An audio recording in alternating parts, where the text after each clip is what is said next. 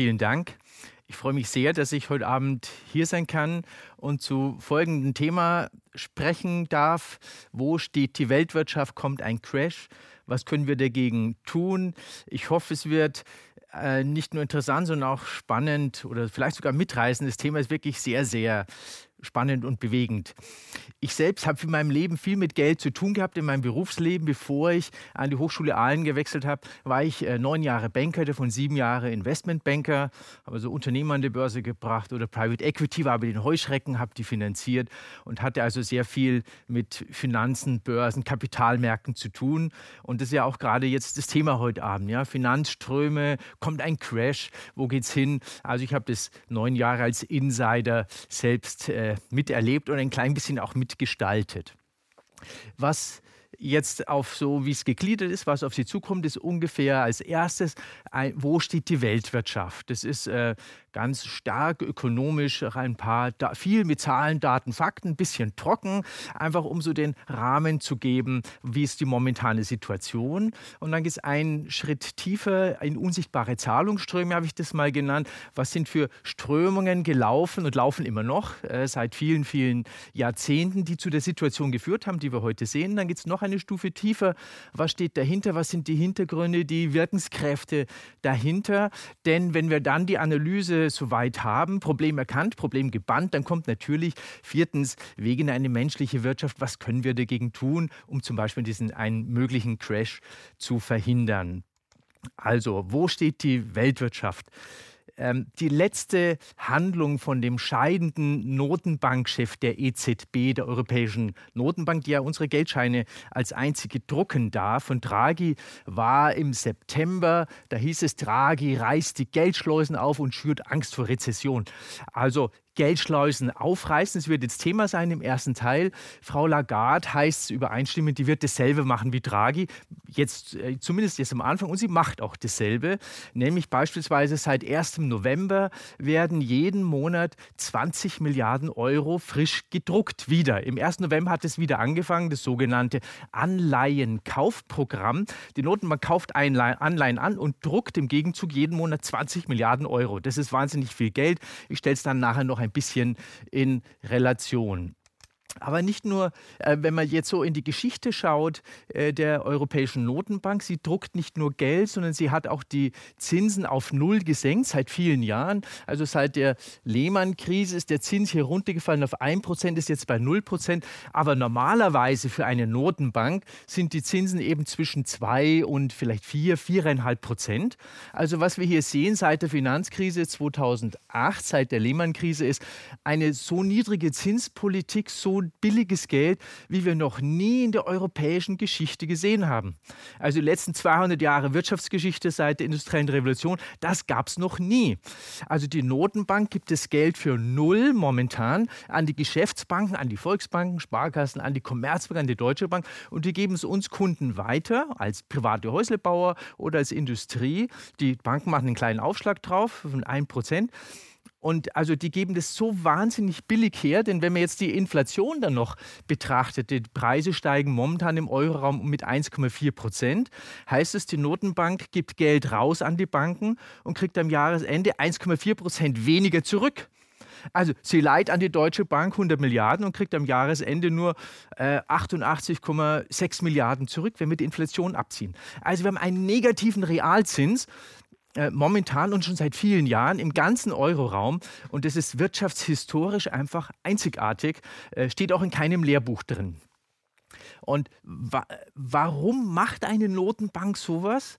Normalerweise senken die Notenbanken den Zins ab, wenn sie Sorge hat vor einem Abschwung von Millionen von Arbeitslosen, dass es dass ein, äh, ein Abschwung, eine Rezession oder ein Crash kommt. Dann nimmt man die Zinsen runter, dann bekommen wir nämlich das Geld billiger und der Siemens und der Daimler, die investieren und wir kaufen Häuser und Auto für billiges Geld. Also was die seit zehn, seit fast, äh, äh ja, seit über zehn Jahren jetzt machen, ist ein gigantisches Konjunkturankurbelungsprogramm wie wir es noch nie in der europäischen Geschichte gesehen haben. Also nochmal, ich habe Wirtschaftsgeschichte studiert und sowas gab es noch nie. Für mich war das atemberaubend als Volkswirt. Äh, das kann gar nicht sein. Ja, was wir seit zehn Jahren stehen, seit, zehn, seit zwölf Jahren sehen, steht in keinem Lehrbuch. Also ich will ein bisschen sensibilisieren, dass das wirklich ganz ungewöhnlich ist, unsere Situation heute. Aber nicht nur in Europa, auch die Amis in den USA, ähm, die Federal Reserve, die druckt ja dort die Dollarscheine. Und wenn man so in die Vergangenheit schaut, die gibt es seit gut 100 Jahren, die, die Fed. Die, der Zins der Notenbank, der war immer, naja, zwischen 5, hier war mal äh, Maut, war mit 2 Prozent, 5 oder mal auf 15 Prozent. Auch die Amis haben nach der Finanzkrise den Zins für über fünf Jahre bei 0 Prozent gehabt. Dann haben sie ein bisschen hoch und momentan haben sie ihn wieder dreimal gesenkt. Der ist jetzt nur bei 1,75 Prozent momentan. Und die Inflation war im Dezember 2,3 Prozent. Momentan ist sie ein bisschen gestiegen auf 2,5. Auch die Amis verschenken Geld seit fast zehn Jahren und das in einem Land, wo es immer so viel um Dollar geht. Ja, wie kann das sein, dass sie Dollar verschenken an die Notenbank? Aber sie tun es. Sie haben auch eine extrem Niedrigzinspolitik und haben jetzt in jüngster Zeit sogar noch wieder dreimal gesenkt. Deswegen ähm, noch ein Blick mal jetzt auf die, nicht von, von den Zinsen nochmal weg, auf die Geldmenge. Das war ja eingangs, habe ich ja gesagt, dass die Notenbank momentan in Europa 20 Milliarden pro Monat Euro frisches Geld druckt. Und das sieht man in dem Bild hier vom Economist. Ähm, dass die Europäische Notenbank vor der Finanzkrise war hier die, die Geldmenge, die gedruckten Noten von der Notenbank ist hier mit 100 angesetzt und die sind jetzt mittlerweile auf weit über 400 gestiegen. Das heißt, es gibt momentan vier bis fünfmal so viel Euroscheine im Umlauf wie vor zwölf Jahren vor der Finanzkrise. Vier bis fünfmal so viel. Nicht nur in Europa, auch die Amis, die haben noch mehr gedruckt. Da hat sich die Zahl der Dollarscheine verfünffacht. Die Engländer auch, die Japaner auch. Wir sehen hier in der gesamten westlichen Welt, wenn man Japan zur westlichen Welt zählen will, ja, sehen wir eine Geldflut, wie es noch nie gab. Noch nie in der Geschichte. Und das bringt natürlich gerade in Deutschland die Sorge auf, oh, kommt Inflation, weil wenn sich die Zahl der Geldscheine verfünffacht und die Wirtschaftskraft, die Zahl der Güter und Produkte und Dienstleistungen, die ist vielleicht um 10, 15 Prozent seither gewachsen in Europa, naja, dann müssen sich doch eigentlich auch die Preise verfünffachen. Haben wir immer wieder in Zeitungen gelesen, kommt Inflation, werden sich die Preise verfünffachen. Momentan nein, im Gegenteil, die haben Angst vor Deflation, vor sinkenden Preisen. Also, obwohl die so viel Geld gedruckt haben, seit über zehn Jahren, nirgends Inflation. Und auch das gibt es in keinem Lehrbuch. Also, wenn Sie heute VWL studieren und lesen im Lehrbuch, was sehen wir da? Gibt's, dieses Kapitel gibt es nicht, ist in, der, ist in der Theorie nicht vorgesehen. Also, ich will hinweisen, es ist wirklich eine ganz ungewöhnliche Situation, auf, in der wir momentan wirtschaftsgeschichtlich stehen. Wirklich historisch einzigartig. Deswegen jetzt die Frage als nächster Teil.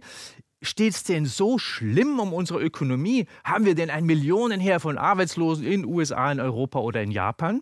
Also jetzt eine Zahl auf einen Blick auf die realen Zahlen. Und wenn wir jetzt uns USA anschauen, das ist das reale Sozialprodukt, also wirklich die wirklich Menge an Gütern und Dienstleistungen und so weiter. Da sehen wir seit der Finanzkrise, da ging es mal ein bisschen runter, ja, the, the Great Recession nennen es die Amerikaner, die große Rezession. Aber seither haben die jetzt über zehn Jahre den längsten Wirtschaftsaufschwung ihrer Geschichte hingelegt. 128 Monate, die zählen die Monate, ununterbrochenes Wirtschaftswachstum gab es noch nie in der US-Geschichte. Und ab 2010, 12 haben die dramatisch die Geldmenge nochmal erhöht, verdoppelt, obwohl die Wirtschaft flutscht und flutscht und flutscht wie noch nie in der Geschichte. Man sieht es an dem Bild hier.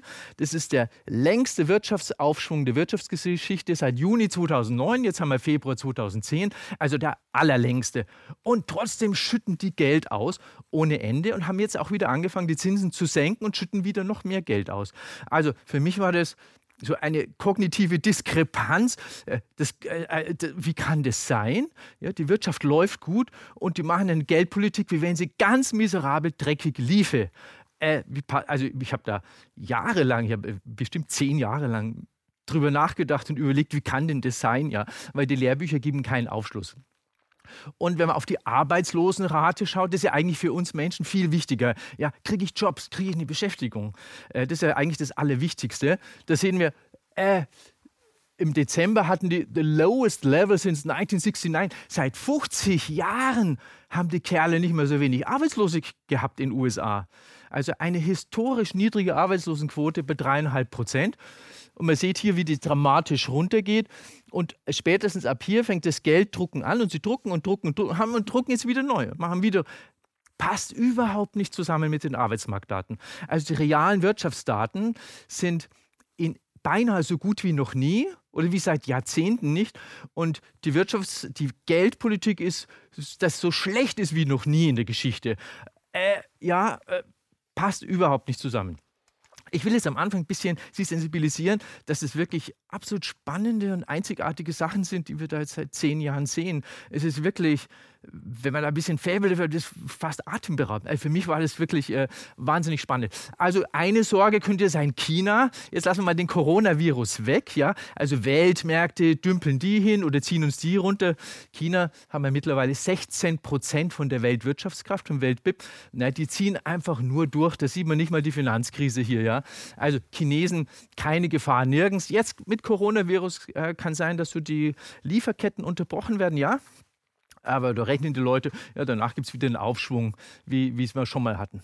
Und als nächstes dann Großbritannien. Vielleicht eine ganz kurze Blitzumfrage.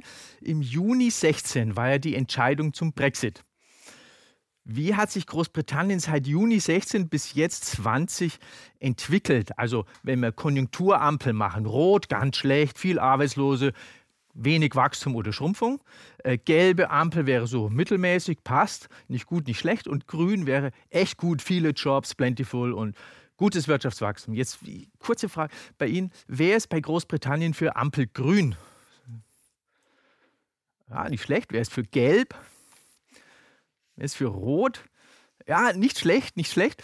Den Briten geht es auch ökonomisch wahnsinnig gut. Die haben auch einen der längsten Wirtschaftsaufschwünge der ganzen Geschichte hingelegt. 16 war der Brexit und sie wachsen einfach weiter.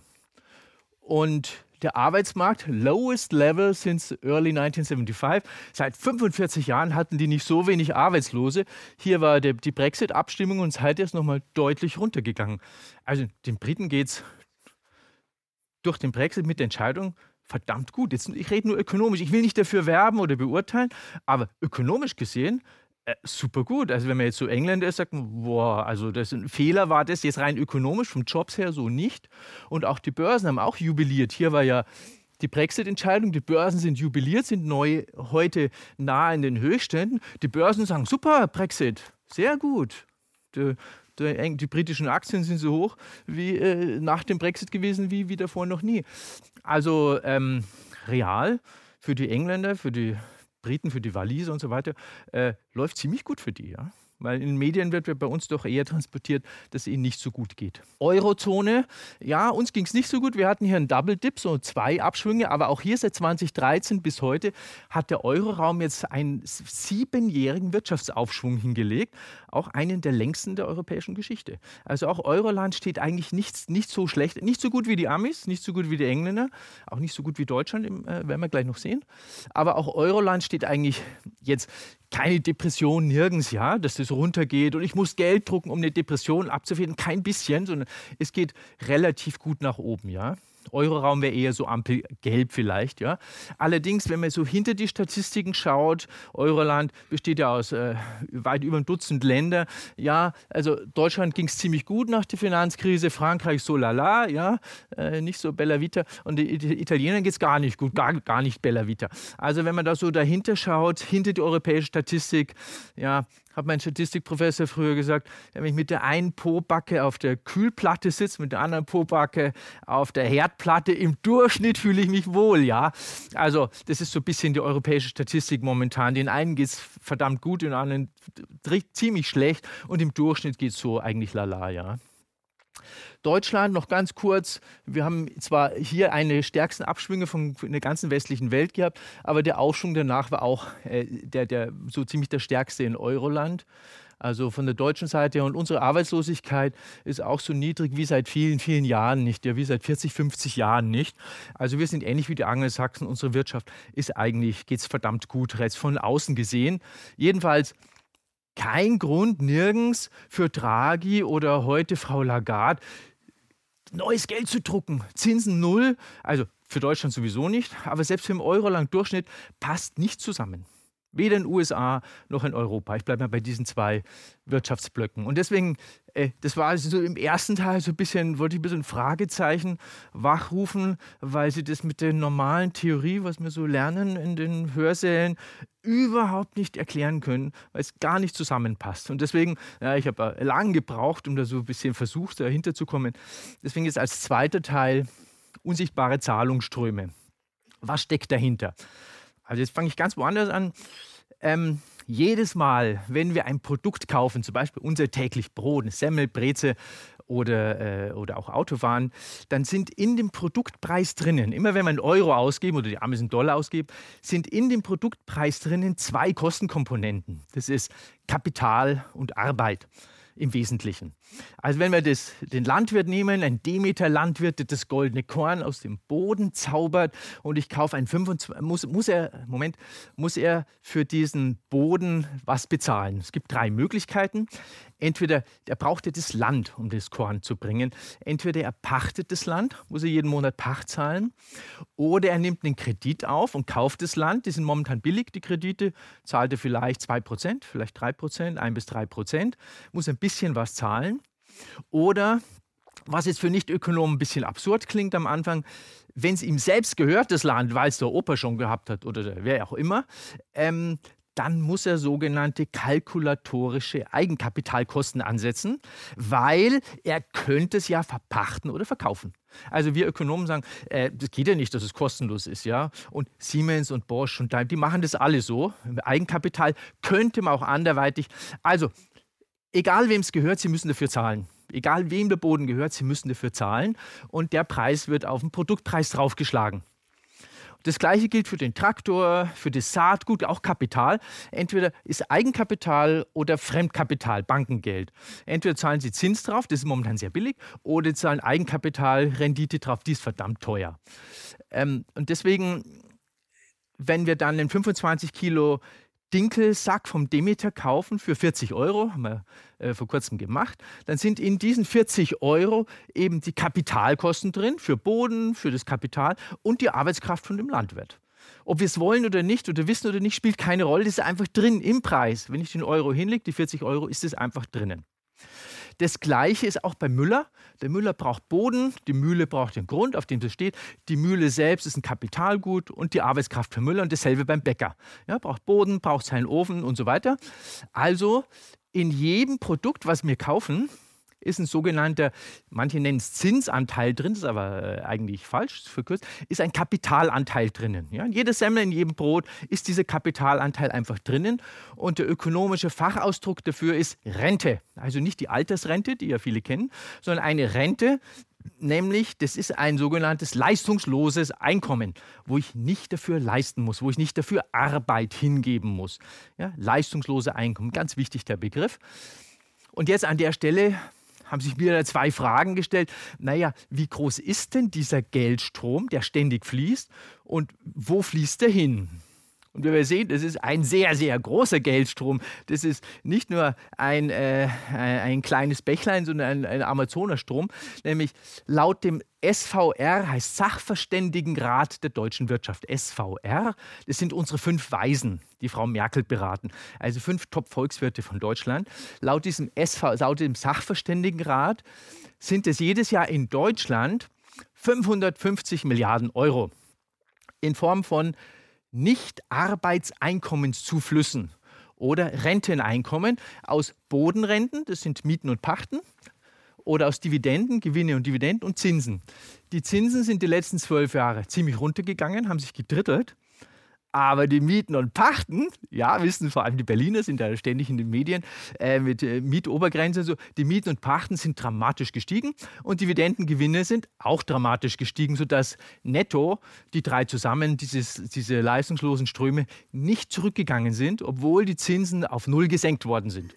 Diese leistungslosen Einkommen, die, da gibt es eben drei Quellen dafür. Nicht nur Zins, sondern auch Mieten, Pachten und Gewinne. 550 Milliarden. Ähm, Frau Merkel hat im Jahr ungefähr 340 Milliarden Ja, die würde davon Leid erblassen, ja, oder unser Finanzminister. Also ich will sagen, es ist verdammt viel Geld, von dem wir da reden, was täglich fließt. Und man kann es auch in Relation stellen zu dem, was wir Bundesbürger jedes Jahr ausgeben. Das sind 1700, 1800 Milliarden. Und wenn man da die 550 in Relation setzt, ist ungefähr ein Drittel. Also ungefähr ein Drittel vom Kaufpreis ist Kapitalanteil, leistungslos, und zwei Drittel Arbeitsanteil. Also die eine Frage ist geklärt, es ist viel Geld, die wir täglich zahlen. Jedes Mal, wenn wir einen Euro hinlegen, jedes Mal Cappuccino trinken, Auto fahren, Brille kaufen, was auch immer. Ähm, es ist verdammt viel. Und die zweite Frage, wo fließt es hin? Naja, zu denen, denen, wo das Eigentum gehört. Der Boden gehört, die Aktien gehören, die Unternehmen gehören und die Zinspapiere gehören. Zinspapiere gibt es Sparbücher für die Laien, ansonsten gibt es Anleihen, Staatsanleihen und sehr viele Unternehmensanleihen. Also die Eigentümer von Vermögen, ganz einfach, von Boden, äh, von Dividenden, äh, von äh, Aktien und von Zinspapieren. Und das ist hier ein Bild von der Deutschen Bundesbank, ganz, ganz seriös. Also nicht linke Kampfpresse, nicht Taz oder, oder Spiegel oder so, ja, sondern Deutsche Bundesbank, ganz, ganz seriös. Ähm, die, demnach haben die oberen 10 Prozent in Deutschland ungefähr 60 Prozent der Vermögen und die untere Hälfte von Deutschland hat netto ungefähr 2 Prozent. Das hat auch Frau van der Leyen, als sie noch Sozialministerin war, ja, nicht äh, äh Verteidigungsministerin oder noch anderes, ähm, hat auch Frau van der Leyen 2014 gesagt, liebe Bundesbürger, die untere Hälfte von euch, die hat netto nach Abzug von Schulden 2% vom Vermögen. Also ihr seid im Prinzip vermögensfrei. Es sind Zahlen der Bundesregierung. Regierung Merkel und Bundesbank. Also ganz, ganz seriöse Quellen. Also äh, letztlich die oberen 10 Prozent haben 60 Prozent, die untere Hälfte hat 2,5 Prozent. Letztlich haben wir eine perfekt funktionierende Reichensteuer. Alle zahlen ständig an die Reichen. Und ich will jetzt nicht polemisieren, sagen, die Reichen sind die Bösen. Also ich will nur das System zeigen. Ja? Wenn ein Reicher arm wird, dann hat es jemand anderes. Fett schwimmt oben. Also das ist so System, jetzt mal Cappuccino trinken, sagen wir mal ein Euro, kriegt man nicht in Berlin so billig, wenn nehmen wir an, pro Euro 30 Cent sind Kapitalanteil, also von pro Euro gehen 10 Cent an die oberen 1% der Bevölkerung und 20 Cent an die oberen 30 Prozent. Ob, und ob wir es wollen oder nicht, spielt keine Rolle. Ob wir es wissen oder nicht, spielt auch keine Rolle. Und mein Anliegen ist, dieses Wissen zu vermitteln, weil das sind Zahlen von der Bundesregierung. Also das sind also ganz seriöse Zahlen, aber keiner redet eigentlich drüber aus bestimmten Gründen. Das kommt später noch. Also es ist äh, eine perfekt funktionierende Reichensteuer oder Reichenabgabe, die wir haben. Noch zur, zur Illustrierung, weil die wenigsten Leute da in den Hauptmedien drüber lesen, wenn Eigentum an Grund und Boden ungefähr in, äh, sind in Deutschland, äh, leben ungefähr 56, 52 bis 60 Prozent der Menschen zur Miete und ein bisschen weniger als 50 Prozent wohnen in eigenen vier Wänden. Ja, ich, komme, ich bin ja in Baden-Württemberg, da ist das Haus noch besonders wichtig. Also wenn wir in Deutschland fünf Familien hätten und fünf Häusern, ist es ungefähr so, dass die unteren drei Familien zur Miete wohnen, haben kein Haus, Familie zwei wohnt in eigenen vier Wänden und Familie eins vermietet die anderen drei Häuser. Also das ist ungefähr die Eigentumsverteilung heute in Deutschland. Also bisschen, äh, ja, bisschen gerundet. Also das heißt, wenn alle 1000 Arbeitseinkünfte hätte aus Arbeit, dann würden über die Mietflüsse von den Mietern zu den Vermietern ständig so ein Verteilungsstrom einsetzen von von, naja, von fleißig nach reich, hat mal jemand polemisch gesagt, oder die Reichensteuer setzt ein, ja, fließt von allen zu den Eigentümern, sodass sich dann die Nettoeinkommen verschieben und die Ersparnisse verschieben. Das ist also hier nochmal so äh, auf den Punkt gebracht, dass man ungefähr ein Viertel wohnen, ist ja verdammt teuer, ja. So im 20, 30 Prozent der Leute zahlen die Leute ständig eigentlich im Wesentlichen an die oberen 3, 5, 10 Prozent, die die Vermieter sind da ein kurzes Beispiel dazu, wie das dann im Laufe der Jahre sich kumuliert.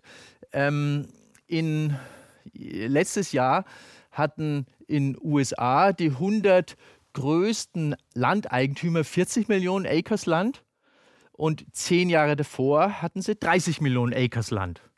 Also in zehn Jahren haben die obersten 100 Familien von 30 auf 14 Millionen Acres erhöht. Das ist verdammt viel. Die, die mit ihren Acres ist anders als bei uns. Ähm, aber das heißt, wenn ich so viel Land habe, kriege ich ja ständig Pachteinnahmen, Mieteinnahmen. Was mache ich mit dem Klump? Naja, ich kaufe noch ein bisschen Land dazu, noch ein bisschen Land dazu und deswegen äh, Geld kommt zum Geld. Ja, in Bayern sagen wir, Gold kommt zum Gold und Sach kommt zum Sach und Sach heirat auch Sach, damit alles beieinander bleibt. Also war so früher äh, in Bayern so ein Spruch. Also was ich sagen will, diese Ströme, die zusammenfließen, führen eben dazu, Zins kommt zu Zins, Dividende zu Dividende, Miete zu Miete und dann kumuliert sich das langsam und die Pyramide wird ein bisschen spitzer, kommt gleich noch. Und besonders, besonders stark ist die Ungleichverteilung bei äh, Unternehmensvermögen, also beim Eigentum, wem gehören die Unternehmen? In USA ist es so, dass die oberen 1% 63 Prozent von allen Unternehmen gehören.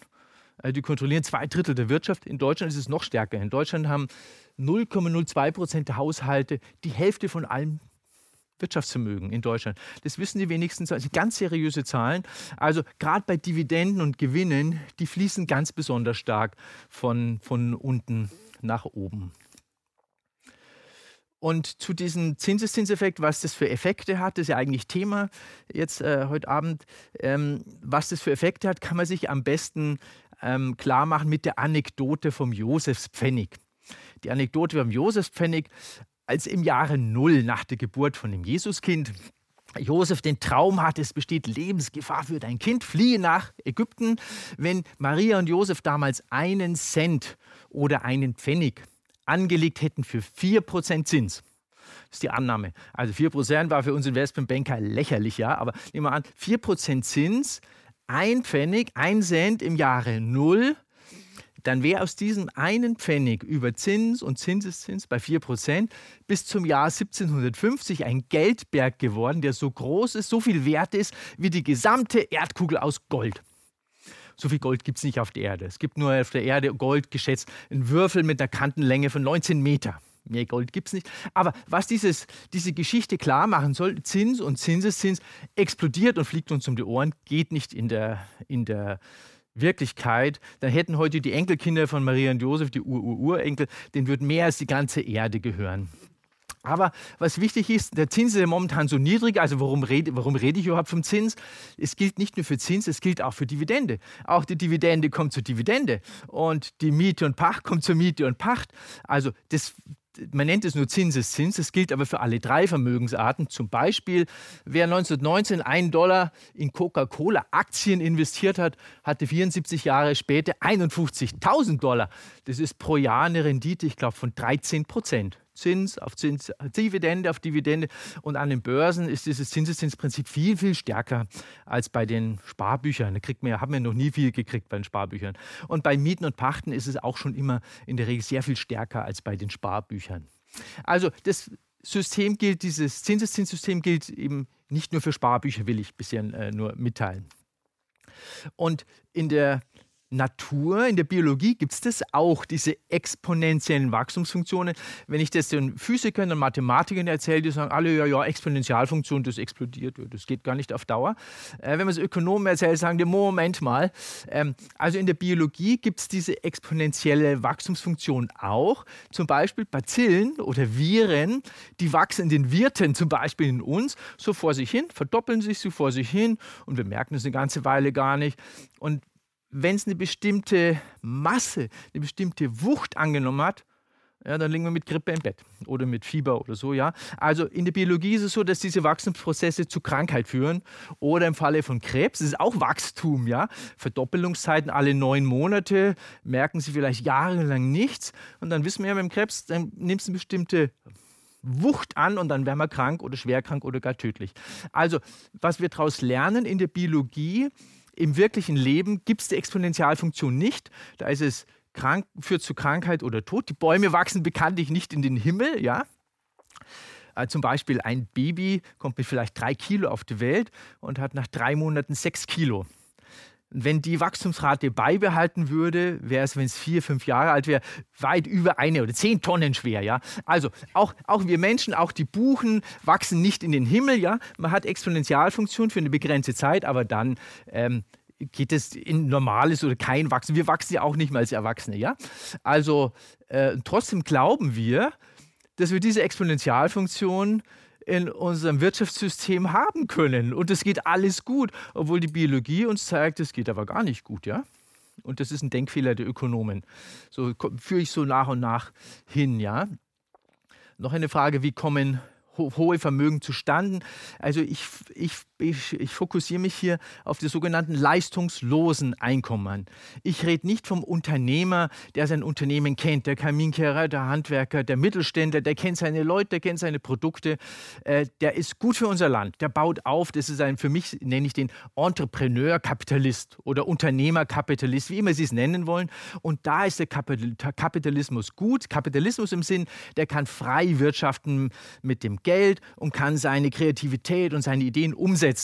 Und in dem Maße, wo Entrepreneur, Unternehmerkapitalismus ist, ist meiner Meinung nach der Kapitalismus gut oder Marktwirtschaft gut. Aber es gibt so einen bestimmten Punkt, wo das dann umschlägt und dann ist es kein Unternehmerkapitalismus mehr, sondern dann wird es ein sogenannter Rentenkapitalismus, wo dann die Enkel sagen, ja, der Opa hat BMW saniert, im Falle von Familie Quandt.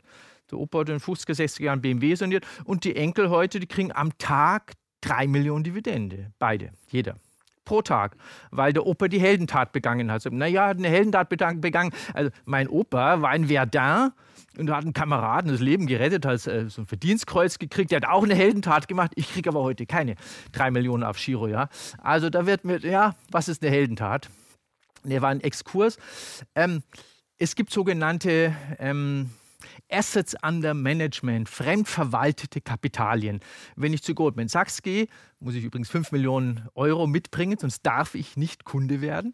Ähm, sagen die, gut, gib uns die 5 Millionen oder noch, kann darf auch mehr sein und du kriegst jeden Monat deinen Auszug. Und, und ich weiß aber dann gar nicht, wo das Geld ist. Ist es in Nordamerika, in Asien, in Europa? Ist es in Immobilien, in Aktien oder in Geldpapier? Ich weiß es nicht. Und das ist leistungsloses Einkommen. Rentenkapitalismus. Äh, und das ist ein Unterschied wie Tag und Nacht, ob ich Unternehmen Kapitalismus habe oder Rentenkapitalismus. Der Unternehmerkapitalismus, ich nenne ihn mal so, der ist meiner Meinung nach super und der Rentenkapitalismus, der ist miserabel und schädlich.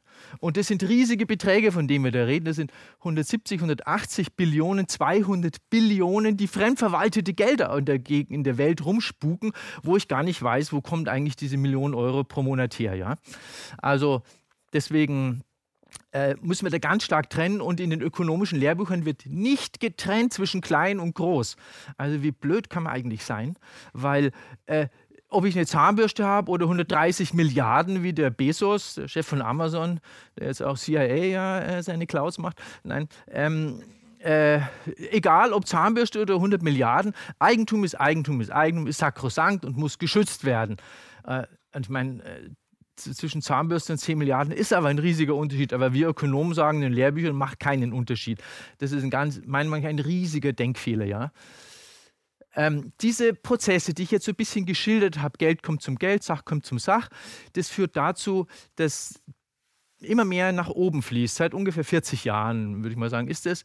Und es führt nicht nur dazu, dass, äh, dass da die Gelder zusammenfließen, sondern dass auch Macht zusammenfließt. Da gab es eine Studie vor ein paar Jahren an der ETH Zürich. Das ist eine sehr, sehr, eine der besten Universitäten vom Kontinent von 2011. Und der hat die kam damals zum Ergebnis, die hat auch keine bestritten, das sind äh, wissenschaftlich äh, riesig recherchiert.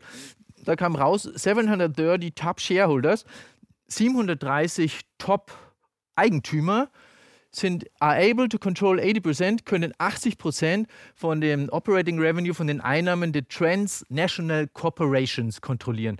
TNC sind die internationalen Konzerne.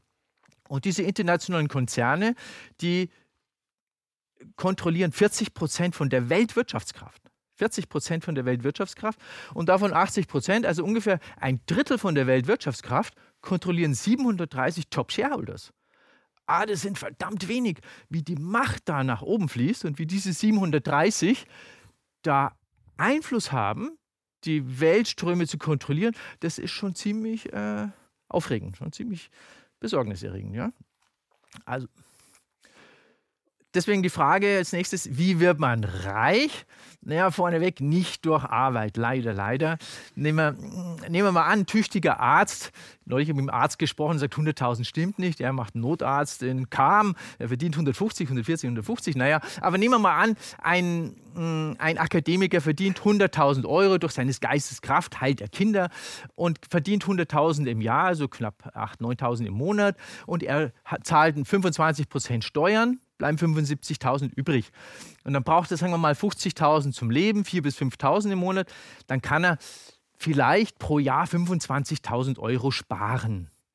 Und wenn er 40 Jahre arbeitet, 25.000 Euro mal 40, ein langes Arbeitsleben, dann kann er eine Million erarbeiten und sich dann mit 68 zurücklegen. Uff, jetzt habe ich 40 Jahre gearbeitet, jetzt habe ich eine Million erarbeitet.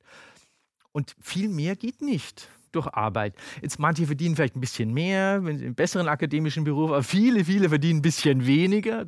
Ja, aber was ich sagen will, durch Arbeit kann man nicht Multimillionär werden. Vielleicht eine Million, vielleicht zwei. Und alles, was drüber ist, kommt nicht von Arbeit. Kommt nicht von Arbeit. Kommt, indem ich es von anderen wegnehme über Dividenden, Mieten sind. Ich, ich mache es gleich noch genauer. Zum Beispiel, wie wurde Bill Gates reich oder Jeff Bezos, der hat über 80 Milliarden Dollar. Naja, er zahlt, sagen wir mal, seinen Ingenieuren im Silicon Valley 10.000 Dollar im Monat. Echt gut, ja. Aber der Ingenieur oder der Techniker, er arbeitet 15.000 Dollar im Monat und die 5.000 fließen an den Eigentümer. Bill Gates, Eigentümer von Microsoft oder Miteigentümer. Ja, so wird man reich. Oder er verkauft uns diese Software hier, PowerPoint, für, sagen wir mal, 400 Dollar. Aber ehrlich gesagt, kostet nur 250, wenn überhaupt. Die 150 Dollar Gewinn fließen an Bill Gates. So wird man reich. Nicht anders.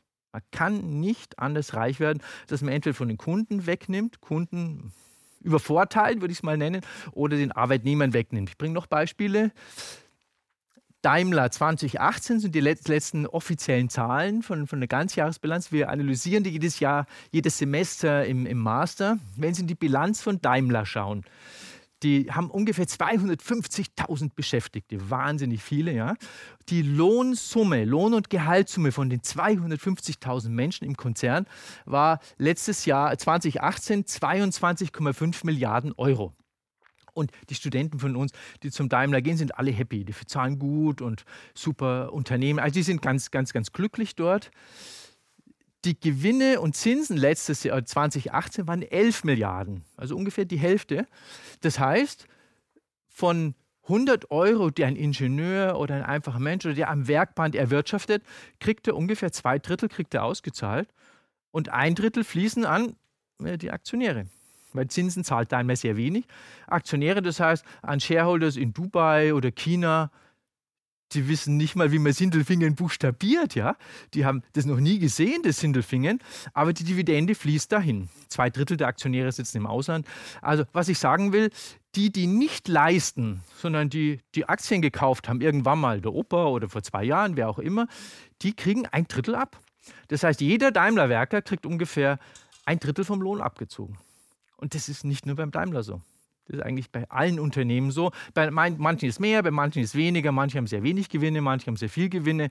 Ja, das ist natürlich unterschiedlich, aber so ist es. Wir kriegen ungefähr nur zwei Drittel von dem ausgezahlt, was wir im Schnitt erarbeiten in der, in der freien Wirtschaft. Ja. Und noch ein weiteres Beispiel.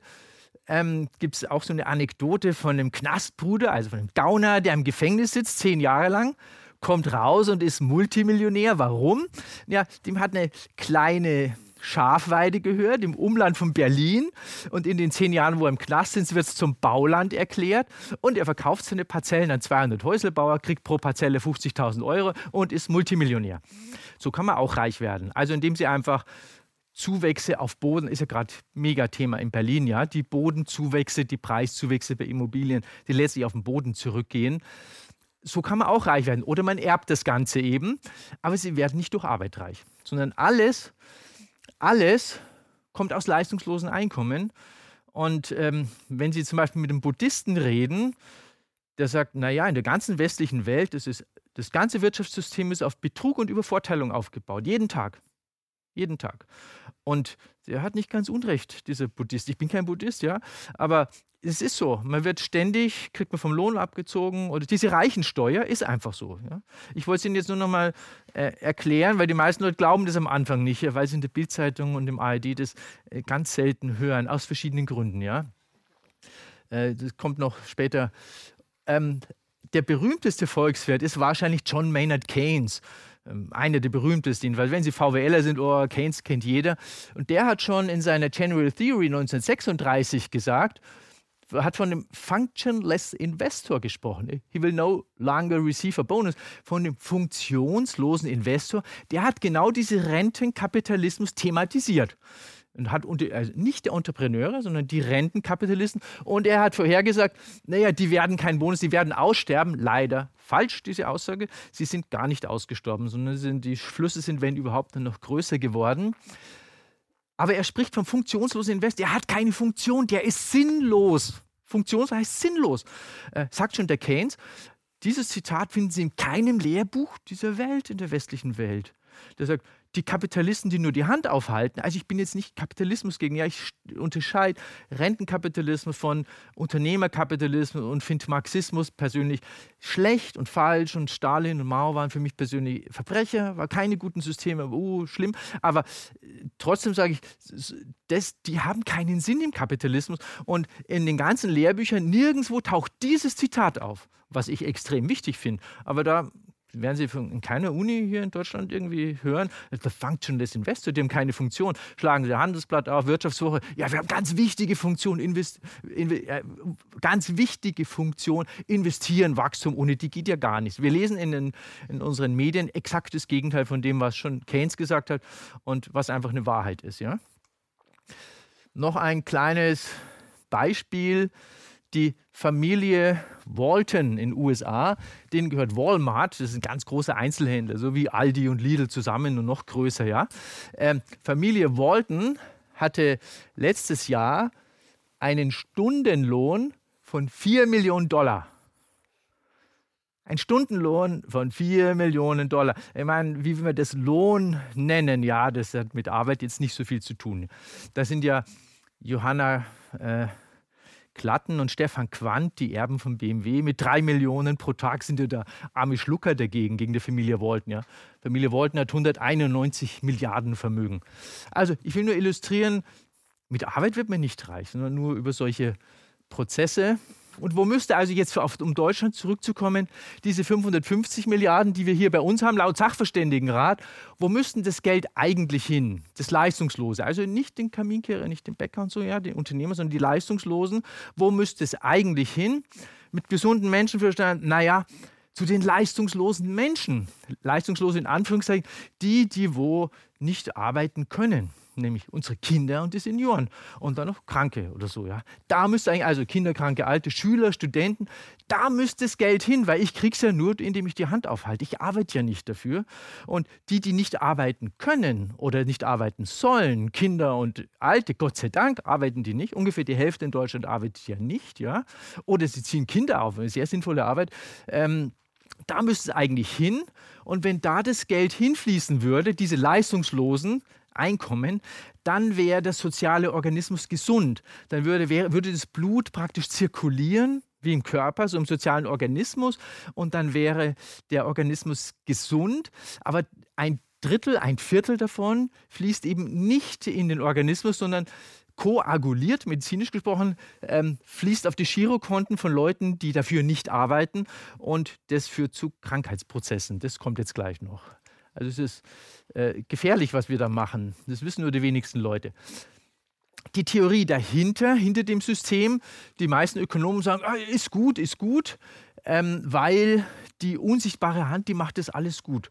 Ja, wenn wir einzeln jeder egoistisch ist und die Ströme fließen, wie sie fließen, nein, nein, wenn jeder seine Eigeninteressen vertritt, dann kann die Marktwirtschaft die soziale Wohlfahrt fördern und alles wird gut.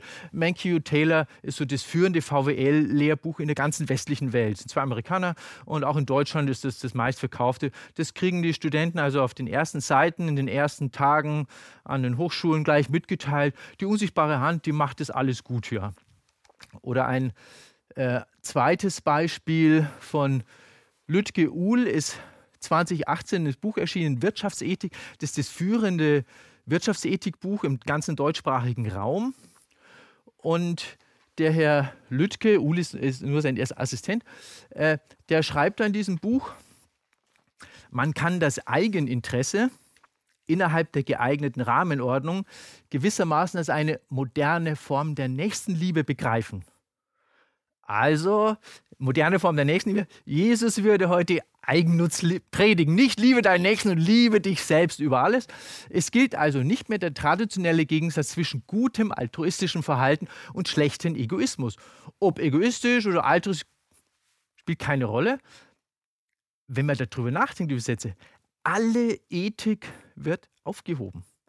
Alle Religionen und alle Nichtreligionen, Sokrates, Plato, alle Ethik basiert immer auf Egoismus und ganz stark auf Egoismus, Altruismus, Gute und das Böse. Und Herr Lüttke sagt, nein, gibt es nicht. Und brauchen wir in der Ökonomie nicht. Seid egoistisch und die, Wunder, und die unsichtbare Hand macht wunderbar alles gut für alle. Ist kein Witz. Ist kein Witz. Steht im Prinzip in allen Lehrbüchern drin. Nur so streng wie hier in diesem Wirtschaftsethik formulieren es die meisten nicht. Und er sagt auch, so ist beispielsweise die Handlungsweise einer Mutter Teresa völlig vereinbar mit dem Modell des Homo economicus. Homo economicus ist ein utilitaristischer Nutzenmaximierer, der egoistisch das meiste rausholt, wo kann, wo geht. Also Mutter Teresa macht es auch. Genauso wie der Konzernchef von Monsanto, der Konzernchef von irgendwem. Ja. Mutter Teresa macht genau dasselbe wie die Konzernchefs, sagt diese Herr Lüttke. Also der hebt alle Ethik auf und nennt das Buch Wirtschaftsethik müsste eigentlich Ethik streichen, ja, Wirtschaft. Also nur, ich, was ich sagen will, hinter diesem System, was ich ein bisschen geschildert habe, da steckt, steckt System. Das ist jetzt nicht Zufall, so ad hoc, oh, so entwickeln sich die Ströme. Nein, nein, sondern Egoismus ist gut. Und ihr Ökonomen an der Lehrkanzel predigt Egoismus. Und das tun wir auch. Und die Studenten, die rauskommen, sind egoistischer als vorher. Kann man so empirisch nachweisen. Dieser Herr Lüttke, der sagt auch, große Konzerne haben gar keine Macht. Eine funktionierende Marktwirtschaft ist nur gut, ähm, auch Amazon oder Facebook, haben alle gar keine Macht. Und er hat zufällig gerade 7,5 Millionen Dollar von Facebook geschenkt bekommen. So auf die Hand, nur er persönlich hat ein Institut geschenkt bekommen, 7,5 Millionen Dollar. Forsch so viel du willst. Weil die Forschung ist klar, die da rauskommt. Es geht in die Uni rein, in die TU München, eine der zehn Elite-Unis von Deutschland, wird dieser Mann, der alle Ethik aufhebt, und der alle Konzerne freispricht von jeglicher Verantwortung, der kriegt 7,5 Millionen geschenkt für ein Institut, für ein Ethikinstitut für künstliche Intelligenz. Das erste solche Institut in ganz Europa. Also es ist unglaublich, was da geschieht, auch im Geistesleben an den Universitäten, wie da die Forschung in einer Art und Weise korrumpiert wird, nicht, nicht, dass man einen Menschen korrumpiert, sondern dass man die Meinung von bestimmten Menschen fördert und einen Lautsprecher gibt, der dann hunderte von Papers produzieren kann, der Dutzende von Wissenschaftlern einkaufen kann und die sagen, nö, äh, vielleicht hat ja Facebook doch ein bisschen Macht, die kriegen das Geld nicht, die können leider nicht veröffentlichen, haben keine Mittel. Also das zieht sich bis in die Spitzenforschung in Deutschland rein, dass bestimmte Strömungen massiv gefördert werden. Ich will jetzt nicht geschmiert sagen, massiv gefördert werden und die anderen eben nicht gefördert werden. Ja. Also das geht zurück auf, stark auf diese Neo, sogenannte neoliberale Denkschule, die ja sehr, sehr stark war die letzten 30, 40 Jahre. Milton Friedman, Arthur Laffer. Und da steckt dahinter, macht die Reichen reicher. Also das, was wir vorhin geschildert haben, Geld kommt zum Geld, Sach kommt zum Sach. Und es ist gut so und es soll so sein. Die Reichen sollen reicher werden, weil dann, dann werden die Investitionen hochgehen, Beschäftigung wird hochgehen, die Löhne werden steigen, Masse und BIP geht hoch und allen geht's gut. Also moralische Manager brauchen wir gar nicht, denn die unsichtbare Hand sind unnötig. Äh, die steigende Flut hebt alle Boote. Also das ist nicht Zufall, die ersten Folien, die ich Ihnen gezeigt habe, diese leistungslosen Einkommen. Ist System.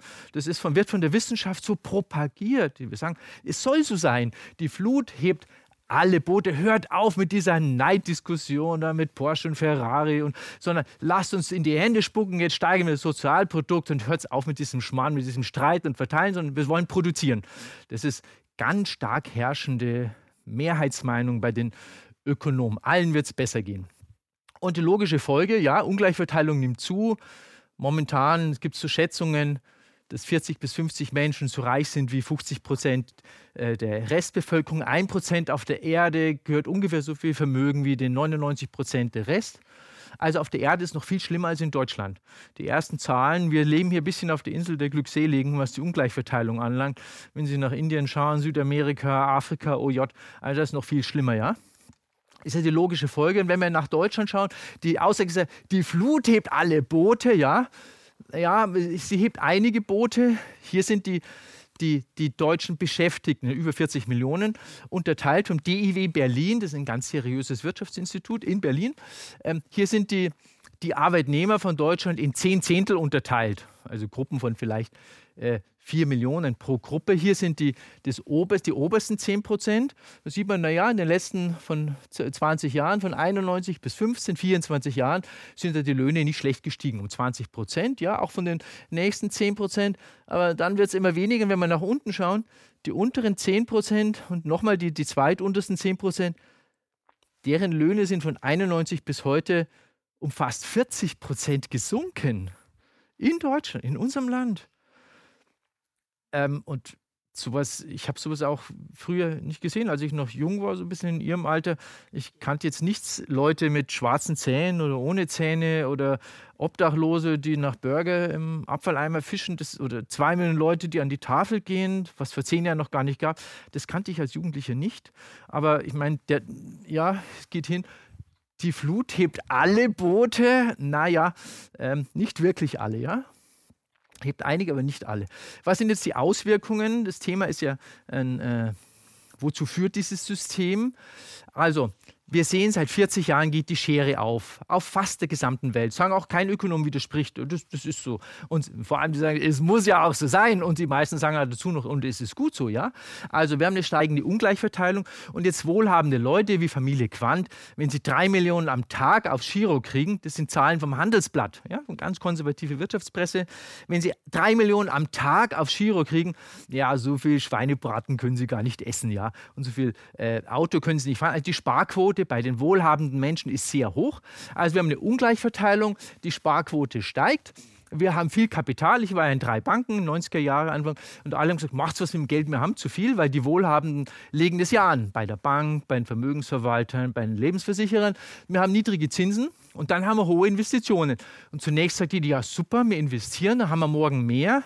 In, meistens sind Investitionen gut, aber man kann auch des Guten zu viel machen. Zum Beispiel die, die Spanier, die haben bis 2007 so viele Häuser gebaut, so viele Wohnungen wie Deutschland, England und Frankreich zusammen.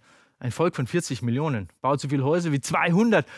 Und wo ich die Zahl gelesen habe, dachte ich mir, also irgendwer äh, ist hier verrückt, entweder die Spanier oder die Zeitung oder ich. Das kann ja wohl so nicht sein. Und tatsächlich, die haben viel zu viel gebaut und haben dann zwei Millionen leerstehende Wohnungen gehabt. Dann kam Finanzkrise, Lehmann 2007, 2008 und es haben zehn Jahre Depression hingelegt. Also man kann zu viel investieren, man kann des Guten zu viel machen und dann wird es schlecht. So wie mit dem Ersparten, mit Zahnbürste und 100 Milliarden, was im Kleinen, der Entrepreneur, was im Kleinen gut ist, wird im Großen nicht nur schlecht, sondern wirklich schädlich und schlimm. Und das sieht man bei Immobilien, man sieht es auch an der Industrie. Und das ist so ein bisschen äh, die Schlüsselfolie wenn wir jetzt Zahlen für die USA anschauen. Für die letzten 40 Jahre reales BIP pro Kopf, also soll die Linie sein, reale Wirtschaftskraft pro Kopf von den US-Amerikanern. Die ist in den 40 Jahren von 78 bis 17 von 100 auf 186 gestiegen. Das ist verdammt viel, das ist fast eine Verdoppelung pro Kopf. Das heißt, real 100 Familien, die 1978 100 Autos gehabt haben, haben heute 100 86 Autos, haben 100 Bildschirme gehabt, heute haben sie 186 Bildschirme, haben damals 100 Burger gegessen, essen heute 186 Burger, ja. Na, irgendwo muss ja der BMI herkommen. Also, was die Zahlen sagen, äh, die Amis haben ein sehr starkes Wirtschaftswachstum gehabt. Aber die Medianeinkommen, das sind alles Regierungszahlen, das sind die Einkommen von den Leuten, die genau in der Mitte sind, wo die Hälfte mehr verdient und die Hälfte weniger. Die Medianeinkommen sind in diesen 40 Jahren um 18 Prozent gestiegen. Das heißt, Girokonto von den mittleren, ich rede mal nicht von den armen Kerlen unten ja, und Kerlinnen, weil da ist es bergab gegangen, sondern ich rede jetzt nur von den 50 Prozent, die genau in der Mitte sind. Die haben auf dem Giro und im Geldbeutel 18 Prozent mehr kaufen aber 86 Prozent mehr. Und wo ich die Zahl gelesen habe, da war, hä, wie soll das gehen? Weil Massenproduktion, die kaufen pro Jahr 18 Millionen Autos, die Amis. Massenproduktion ist ja nur möglich, wenn ich Massennachfrage habe. Massennachfrage ist ja nur möglich, wenn ich Masseneinkommen habe. Aber die Masseneinkommen, die sind hier unten geblieben. Die haben ja hinten und vorne nicht gereicht, um dieses ganze Zeug zu kaufen. Also wer hat eigentlich die ganzen Sachen gekauft? Und da, naja, Schulden. Die Haushalte in der westlichen Welt haben in 30 Jahren äh, ihre privaten Haushaltsschulden versechsfacht. Auch die, auch die Staaten haben Schulden gemacht, auch die Unternehmen. Allein die Haushalte haben in 30 Jahren von 1980 bis 2010 die Schulden versechsfacht. Und jeder, der nicht gerade Ökonom ist, der sagt, ja, so kann es nicht weitergehen. Weil in 30 Jahren eine Versechsfachung, nochmal 30 Jahre habe ich eine 36-Fachung, nochmal 30 Jahre eine für 200-Fachung, hat jeder von uns 20 Millionen Euro Schulden. Ja, geht gar nicht. Aber eigentlich stehen die Amerikaner und wir in Deutschland und die Briten, die haben alle das gleiche Phänomen. Die Massennachfrage reicht hinten und vorn nicht aus, um die Massenproduktion zu decken. Und wenn Sie die durcheinander teilen, die zwei Zahlen, dann kommt 0,63 raus. Und die Zahl hat mich auch schockiert. Also ich habe ein Faible für Zahlen, ja, muss ich zugeben. Ähm, das heißt, diese Massennachfrage, die reale, die da ist, da würden eigentlich 63 Prozent von unserer Kapazität ausreichen. Also eigentlich könnten wir ein Drittel von allen Burgerbraten, von allen Hotels, von allen Bäckern, von allen Autoherstellern, man könnte ein Drittel zumachen. Und weil äh, die Massennachfrage wird dann vollkommen bedient werden. Und das, was drüber rausgeht, das wird über diese Geldpresse bedient von den Notenbanken. Und deswegen drucken die so viel Geld, weil die wissen genau, die Masse der Leute hat hinten und vorne nicht genügend Geld. Und wenn wir nicht aufpassen und das Gelddrucken einstellen, ja, dann steht uns der griechische und spanische Weg bevor, zehn Jahre Depression oder ein Crash. Ja, also wir haben in einem Ausmaß Schulden aufgebaut. Ähm, das geht auf Dauer nicht gut. Ja? Das geht gar nicht gut. Und deswegen ist die Frage, wie geht es weiter? Naja, die Situation ist ähnlich gefährlich wie damals 2007, 2008. Die vermeintliche Lösung war Kredite. Und wenn wir die Zahlen anschauen seit 2008, also hier war, hier war die, die, die, die große Finanzkrise. Das, Schuld, das Bild gibt wieder die Schulden im Verhältnis, die Weltschulden im Prozent vom Weltsozialprodukt. GDP ist das Weltsozialprodukt. Und wir hatten hier damals vor der Finanzkrise ungefähr doppelt so viel Schulden wie Wirtschaftskraft. Wirtschaftskraft ist um die 80 Billionen, 85 Billionen Dollar und die Schulden waren gut das Doppelte. Und dann kam hier der Finanzcrash, weil wir zu viel Schulden gehabt haben. Und heute sind die Schulden noch viel höher wie damals. Also wir haben die Finanzkrise, die wegen der zu hohen Schulden ausgebrochen ist, gelöst durch mehr Schulden. Äh, ich meine, das ist keine Lösung. Das ist keine Lösung. Also ähm, man hat äh, Schulden mit Schulden gelöst und an die eigentlichen Probleme, an diese leistungslosen Einkommen, an Ungleich, gehen sie überhaupt nicht dran. Im Gegenteil, man hat genau das Gegenteil gemacht. Die, die kleinen Leute, Griechenland, Spanien, sind geschröpft worden und die großen 2000 Familien hat selbst die sozialistische Regierung nicht angetastet. Aber vor denen haben sie Angst. Bei den oberen 2000 Familien haben die Angst. Also haben sie nicht gemacht. Also seit der Finanzkrise ist eigentlich nichts geschehen, um an die Ursachen zu gehen. Man hat nur an den Symptomen kuriert und hat die Ursachen noch ein bisschen verschlimmert. Also die Finanzkrise ist überhaupt nicht vorbei. Und wir haben ja damals einen Börsencrash gehabt. Das war jetzt das zweite, kommt ein Crash. Naja, von den ökonomischen Daten her äh, ziemlich gefährlich, die Situation. Ich habe am Anfang schon gesagt, wir stehen wirtschaftshistorisch vor einer einzigartigen Situation die letzten 200 Jahre seit der Entfindung Eisenbahn und Dampfmaschine äh, von den Daten, von der Geldpolitik her, aber von den Schulden her genauso. Es ist eine einzigartige Situation und äh, absolut nicht nachhaltig und auf Dauer nicht haltbar. Deswegen wird, muss in irgendeiner Form eine Bereinigung kommen. Ja? Ich weiß nicht, was kommt, ob ein Crash kommt oder eine andere Bereinigung, werden wir sehen. Also die Theorie und Praxis alle Löhne steigen, die Flut hebt alle Boote. Naja, also Leute, die Theorie, die ist empirisch äh, ziemlich radikal widerlegt. Ja. Massennachfrage steigt, ja, weil über, zum guten Teil durch Schulden, nicht alles, aber zum Teil Produktion und BIP. Ja, äh, diese neoklassische Theorie, die wir über Jahrzehnte gehört haben, ist empirisch einfach nicht haltbar. Und das ist eigentlich in der Wissenschaft das Schlimmste, was es gibt. Empirisch nicht haltbar heißt falsch. Also müssen wir Theorie ändern, aber da sind wir, ähm, sind wir nicht wirklich dabei. Ja? Und letztlich, ich persönlich bin draufgekommen über einen Vortrag von Rudolf Steiner 1914, der genau sich um solche Fragen dreht, die ich in keinem Lehrbuch hier dieser Welt gefunden habe. Der hat damals gesagt, im April 14, es wird heute für den Markt ohne Rücksicht auf den Konsum produziert und dann wartet man, wie viel gekauft wird. Diese Tendenz wird immer größer werden, bis sie sich in sich selbst vernichten wird. Es entsteht dadurch im sozialen Zusammenhang genau dasselbe, was im Organismus entsteht, wenn ein Karzinom entsteht. Ganz genau dasselbe. Eine Krebsbildung, eine Karzinombildung, Kulturkrebs, Kulturkarzinom. Das ist der Begründer der Waldorfschulen. Ich kannte den bis, bis vor einer Weile überhaupt nicht. Ähm, und er hat 1914 gesagt, Leute, wir haben zu hohe Kapazität, zu geringe Massennachfrage, lasst uns das menschlich lösen. Das war im April 14 und dann kam im August 14 die unmenschliche Lösung, der Erste Weltkrieg, die Bereinigung, der erste Ansatz zu einer ökonomischen Bereinigung hat nicht gereicht, weil was hier in Mitteleuropa zerstört worden ist, auch durch die Nachkriegstragödie, ja, dass die mh, hm, Lebensmittelzufuhr nach Deutschland ja äh, ausgegrenzt wurde. Und nach dem Krieg sind in Deutschland mehr Menschen gestorben als während dem Ersten Weltkrieg durch den Ring der Entente Cordiale. Ähm, was in Deutschland und Mitteleuropa zerstört worden ist, ist in Australien, in Kanada, in den USA äh, aufgebaut worden. Es ist nicht Kapazität wirklich zerstört worden. Dann kam als nächstes die große Depression 29, 32, wieder Überkapazität. Große Depression hat auch nicht gereicht. Die Lösung von dem Problem von 14 war dann der Zweite Weltkrieg. Bombennächte in Mitteleuropa, grauenvoll, Hiroshima, Nagasaki und wir haben wieder ein Match von Nachfrage und Angebot. Das war die Lösung über, über 30 Jahre äh, durch die zwei Kriege. Und wir stehen heute vor einer ähnlichen Situation wie 1914 oder 1929 und viel zu viel Kappa, viel zu wenig Massennachfrage und hoffentlich lösen wir es heute mit Vernunft statt wie damals ohne Vernunft.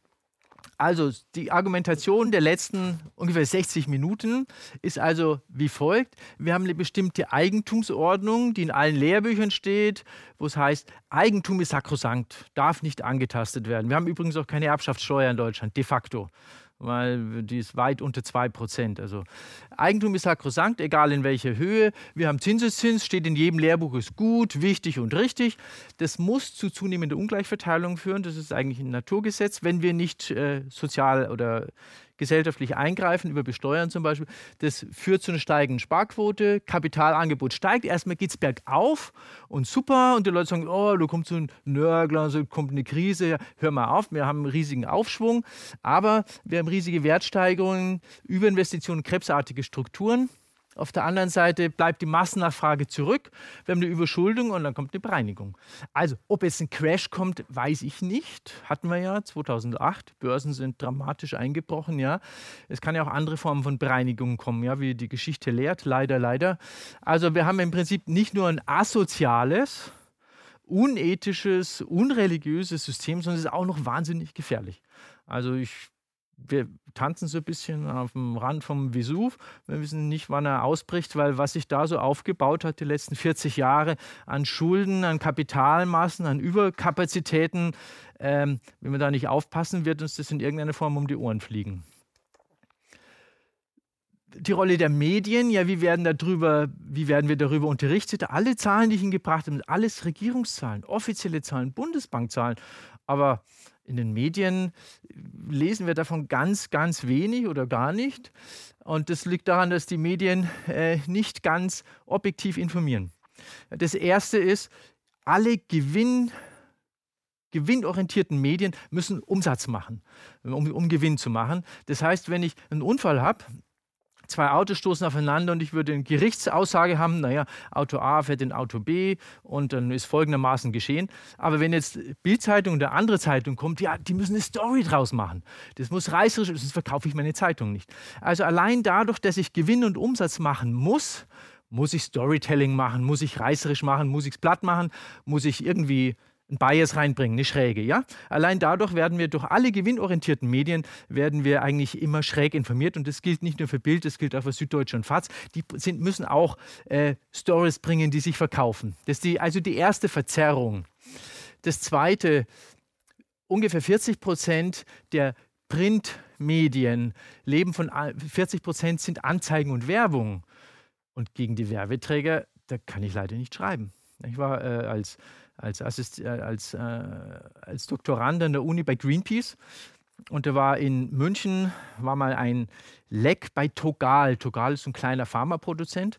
Und dieses Leck im Boden ging dann einer von den Greenpeace-Kollegen zur Süddeutschen Zeitung und hat gesagt, er hört her, da ist so ein Leck und der Boden ist da kontaminiert.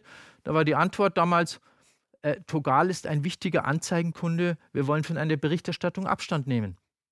Ja, können wir leider gegen Tugal können wir nicht schreiben. Also haben wir nichts gelesen und 40 Prozent ist Werbung und Anzeigen.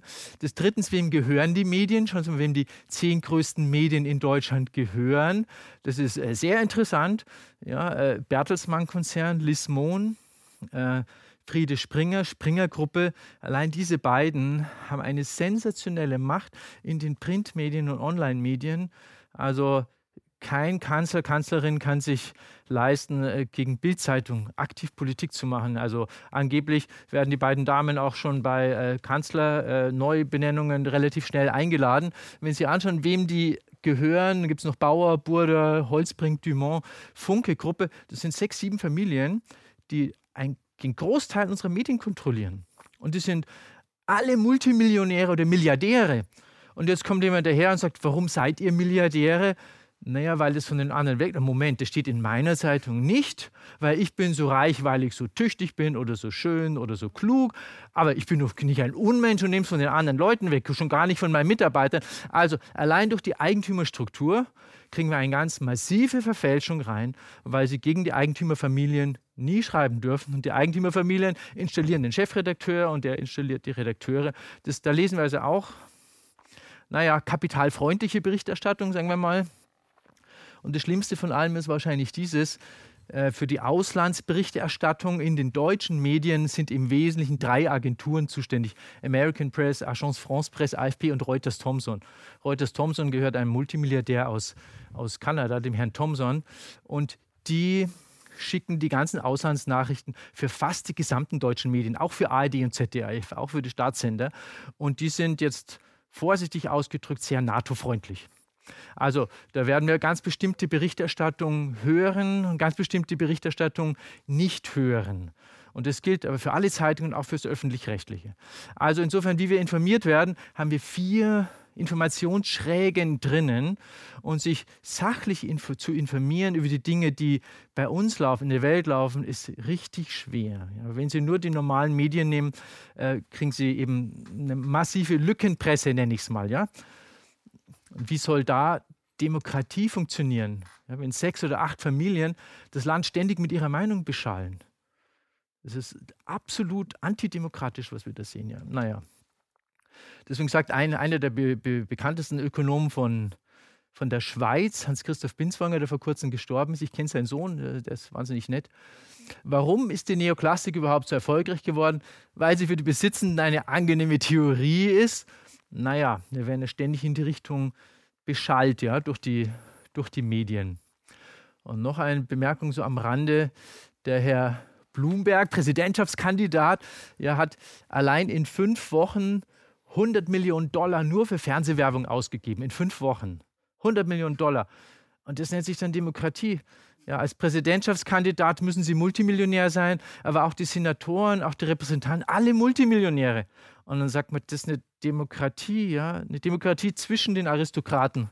Also was steckt dahinter, hinter diesem System, was ich so geschildert habe? Ähm, wer profitiert? Wenn man die Frage steht, cui bono, da sagt ein amerikanischer Nobelpreisträger der Ökonomie, Joseph Stiglitz, der ist, der ist verdammt gut. Naja, das ganze System ist of the 1%, for the 1%, by the 1%, von, durch und für die oberen 1%. Denen gehören die Medien, denen gehört die Industrie und denen gehören die Politiker sagt Joseph Stiglitz, ich zitiere nur. Äh, es ist also wir haben hier extrem plutokratische, antidemokratische Entwicklungen, die Macht von Eliten, Kapitalbesitzern steigt, sagen die Leute, naja, Geld regiert die Welt, das war doch schon immer so, was hast du denn für ein Problem? Aber wir sehen da eine wahnsinnige Bündelung von Macht die letzten 40 Jahre. Und Bündelung, das Bündel heißt auf Italienisch il fascio. Da kommt der Begriff il fascismo her. Also wir stehen hier vor faschistischen Prozessen, Bündelung von Macht bei wenigen. Und dann ist es nicht mehr so witzig, Geld regiert die Welt. Und das aber im Prinzip das, was dahinter steht, die Bündelung von Macht bei sehr, sehr wenigen Menschen mit einem ganz bestimmten Weltbild. Ein interessanterweise britischer, britischer Anthropologe, David Graeber, der ist an der London School of Economics, LSE, also eine hervorragende, hervorragende Ökonomie-Uni in England. Der hat 2018 ein Buch veröffentlicht, Bullshit Jobs. Er sagt, 50 Prozent aller Tätigkeit, die wir so im Erwerbsleben tun, sind Bullshit Jobs will ich jetzt nicht darauf eingehen. Und der sagt zu diesem System, warum es so ist, wie es ist. If someone had designed a work regime, wenn jemand ein, äh, ein Arbeitssystem aufgesetzt hätte, perfectly suited, das perfekt geeignet ist, um die Power of Finance Capital zu sichern, die, die Macht vom Finanzkapital zu sichern, it's hard to see how he or she could have done a better job. Also kann man schwer sehen, wie man das besser hätte einrichten können. Ja, das ist eigentlich das ideale System, um die Macht in den Händen von ein paar wenigen zu kriegen und zu halten. Also der sagt, das ist kein Zufall, dieser Anthropologe.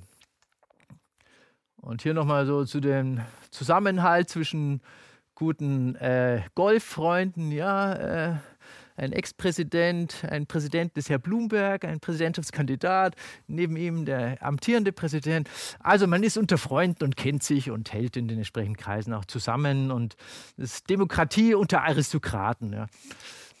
Jetzt wegen einer menschlichen Wirtschaft, jetzt zum Schluss, ähm, was können wir damit machen, was können wir anders machen. Also nach dem Motto Problem erkannt, Problem gebannt, war bis jetzt Problem erkannt, versucht zumindest äh, Ihnen äh, Teile äh, zu, äh, zu vermitteln. Also was können wir machen? Und im Prinzip ist primitiv einfach. Wir haben über diese Exponentialfunktion, Zins zum Zins, Geld zum Geld, Dividenden, ja, äh, das fliegt uns um die Ohren. Da müssen, da müssen wir dran. Diese Exponentialfunktion, die funktioniert nicht in der Biologie, funktioniert nicht in unserem Wirtschaftsleben, funktioniert nicht in unserem sozialen Mitarbeiter. Man könnte es über Erbschaftssteuer machen, haben wir ja keine in Deutschland de facto. Das funktioniert aber auch nicht. Und äh, die Einkommen immer höher besteuern, funktioniert auch nicht. Sondern wir müssen an diese leistungslosen Einkommen verdammt nochmal dran. Die sind des Krux, die sind nicht nur asozial, die sind krank das führt zu Krebs. Das ist einfach falsch. Diese Nicht-Arbeitseinkommen von 550 Milliarden, das ist einfach nur falsch. Und genau das lesen wir in unseren Zeitungen und in ARD und so weiter nicht. Ähm, zum Beispiel eine Abgabe auf nicht selbst genutztes Bodeneigentum. Apropos Berliner, ja, mit dem Mietpreisspiegel. Naja, äh, das sind Renten, die einem zufließen, weil der Opa das Grundstück gekauft hat.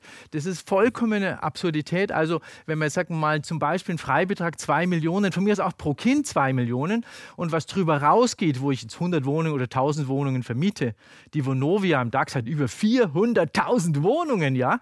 Ähm, die wissen gar nicht, wo die ganzen Wohnungen sind, die Aktionäre. Also auf die, wo ich nicht weiß, wo meine Sachen, da eine Abgabe von vielleicht 3% drauf. Das wären im Jahr circa 100 Milliarden, wenn ich so schätzen würde. Und diese 100 Milliarden ist viel. Frau Merkel im Jahr 330 Milliarden. Und diese 100 Milliarden den kleinen Leuten geben. Bäckerverkäufer, Friseur, die von dem Geld fast nicht leben können. Aber Sozialabgaben zahlen von 30, 40 Prozent aufs Brutto, wenn man Arbeitgeberbeitrag dazu nimmt, und Steuern zahlen. Also mein Vorschlag wäre, äh, steuerfrei bis 1000 oder 1500 Euro für die kleinen Leute und finanziert durch eine Abgabe auf Grund und Boden an die kleinen Leute. Und dann, das würde eine kleine Revolution bei uns auslösen. Zum einen hätten wir einen Bauboom von selbst erstellten Wohnungen, zum anderen könnten die kleinen Leute plötzlich die Mieten viel besser zahlen als vorher. Naja, und hier gibt es auch die politische Ausrede nicht, der Boden von Berlin wandert nach Luxemburg. Der ist nämlich immobil. Der ist nicht mobil, der bleibt hier. Also es gibt auch für Frau Merkel und Co. keine Ausrede, oh, dann geht die Industrie nach Frankreich und Polen und so. Das, das gilt nicht, sondern sie tut es nicht aus machtpolitischen Gründen, weil da legen sie sich mit sehr, sehr mächtigen Leuten an. In Österreich zum Beispiel, ich habe für Deutschland keine gescheiten Zahlen, haben 100 Familien gehört 10 Prozent vom Boden. Also mit denen legen sie sich nicht an. Oder sie machen es nur einmal und dann kriegen sie Probleme. Ja? Hat der AKK, ja. Also, also das wäre Bodeneigentum und auf die anderen will ich nicht so stark eingehen, dass jemand drei Millionen am Tag Dividende kriegt. Das ist krank. Das ist einfach ungesund, krank, falsch, unethisch. Das macht unsere Wirtschaft krank. Das ist Krebs, was wir da sehen. Das ist einfach nur falsch.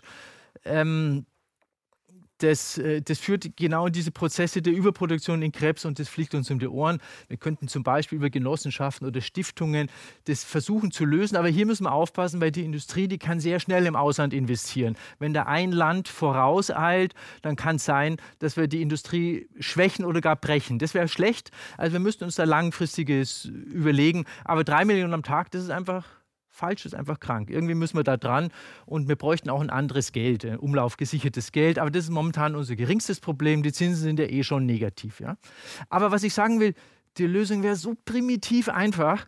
Leistungslose Einkommen, die ja sowieso dauernd von fleißig nach reich, von unten nach oben wandern, nur diesen Strom unterbrechen ich rede noch nicht mal von Revidieren und es kommt kein Crash, keine Krise, weil die kleinen Leute haben plötzlich, die 60, 40 Prozent Einkommenseinbußen hatten, ja, die haben plötzlich mehr Geld und der Keil wird kleiner und wir haben keine Krise, kein Crash, nichts. Und das gilt nicht nur für unser Land, das gilt genauso für, für die armen Griechen und die armen Spanier, die jetzt zehn Jahre Depression hinter sich haben. Das gilt eigentlich für alle es wäre sowas von einfach, wenn man die richtige Analyse hat, aber ähm, macht keiner aus. Die Politiker machen es nicht aus, eben aus, aus machtpolitischen Gründen, ja. Und auch, weil uns die Medien ständig mit dem Gegenteil versorgen, der Wahrheit.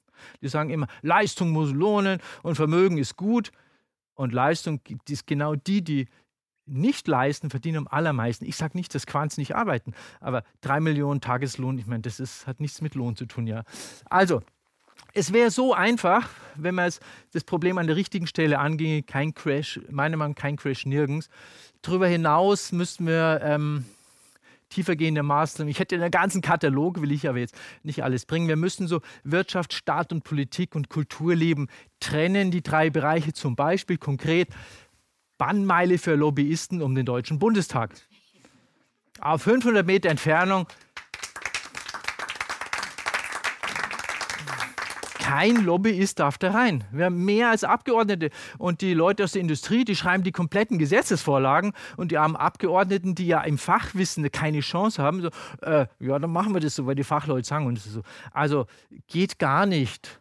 Oder unser Bildungssystem ist auch absolut asozial. Äh, man kann zum Beispiel Bildungsgutscheine für Schüler und Studenten, also jeder Schüler kriegt 500 Euro, die Eltern, und sie suchen sich frei die Schule. Dann können sie Montessori wählen, Waldorf, Kirchenschulen oder auch gute Staatsschulen. Die Schule, die wirklich das Kind im Mittelpunkt nimmt und nicht nur irgendein Leistungsträger, der später mal Banker oder Jurist oder irgendwas werden soll, ja, oder ein guter Handwerker. Also es geht, sie werden alle über einen Leisten geschoren. Es geht nie ums Kind. Den wird reingedrückt Wissen, damit sie später produktive Mitarbeiter werden. Und das, das Kind, also das, das, Schulsystem ist meiner Meinung nach ganz schlecht. Das Hochschulsystem ist ähnlich. Wir bilden eigentlich nur noch so zu Fertigkeiten aus. Denken bilden wir überhaupt nicht mehr aus. Es geht nur noch darum, dass sie technisch fit sind und dann gut unterkommen beim, beim Daimler und beim Siemens. Also ähm, wir bräuchten auch ein freies Hochschulsystem und natürlich keine gewinnorientierten Medien. Das ist eine Absurdität per se. Unser Mediensystem ist vollkommen falsch. Dass Millionäre, Multimillionäre, Milliardäre uns Tag für Tag beschallen dürfen, das geht gar nicht. Das ist eine Form von Krankheit. Das müsste man auch so eigentlich benennen, dass das eine Krankheit ist. Ja? Also, weil wir werden ständig mit, vom Gegenteil der Wahrheit in diesem Sinne, was leistungslose Einkommen anlangt, werden ständig vom Gegenteil beschallt. Also und am Schluss, was kann jetzt jeder Einzelne tun, weil das politische System werden wir als Gruppe kleiner Überzeugter nicht so leicht ändern. Aber es kann auch jeder Einzelne was machen. Zum Beispiel äh, ein Zitat von dem wunderbaren Josef Beuys, also ich, ich, ich liebe ihn, ich finde ihn stark. Ähm, der hat schon vor über 30 Jahren gesagt, wenn wir mit einem etwas wachen Auge durch die Straßen laufen und in die Schaufenster schauen, 90 Prozent aller Produkte brauchen wir nicht und sie sind uns sogar schädlich. Also wenn Sie hier durch die Ladenmeilen laufen und schauen, brauche ich es, brauche ich es nicht. Ob es 90 Prozent sind, ist egal. Aber es gibt viele Dinge, die wir nicht wirklich brauchen. Und die meisten von uns haben angeblich 10.000 Produkte daheim. Also bei uns, ich habe es mir nicht gezählt, aber äh, mit vier Kindern, wir kommen schon ziemlich nah dran, glaube ich. Also kann man überlegen, brauche ich denn wirklich so viel? Was ist mir wirklich wichtig? Wo kann ich auf was verzichten? Brauche ich wirklich 10.000?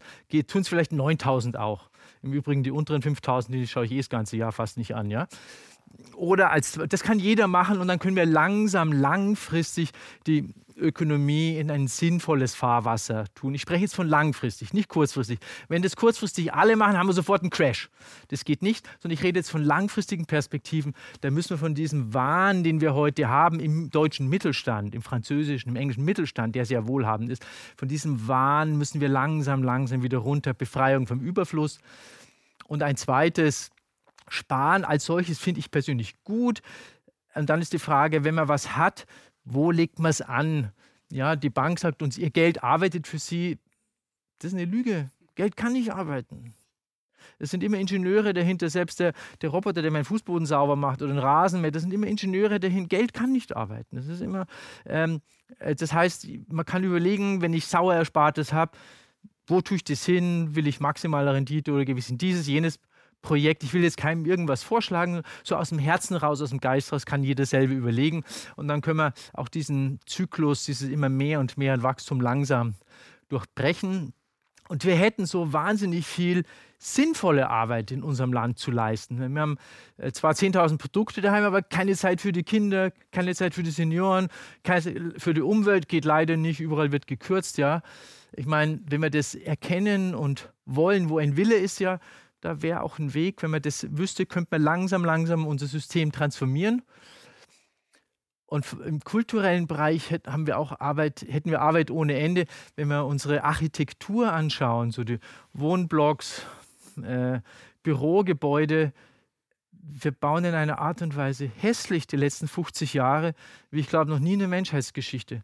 Ja, jetzt fahren 28 Millionen Menschen nach Venedig, weil es da so schön ist. Und wir bauen also in München, wo ich lebe, äh, wenn Sie an der Stammstrecke entlangfahren, ein hässliches Gebäude am anderen, Wahnsinn.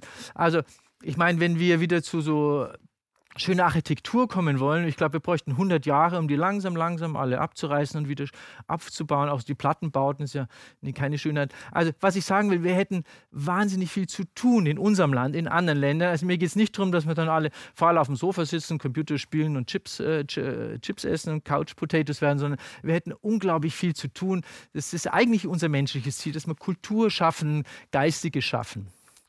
Und jetzt am Schluss noch drei Anregungen, also was jeder Einzelne machen kann, dass, dass man auch am, am, das Weltbild anschaut, was hinter den verschiedenen Dingen sind.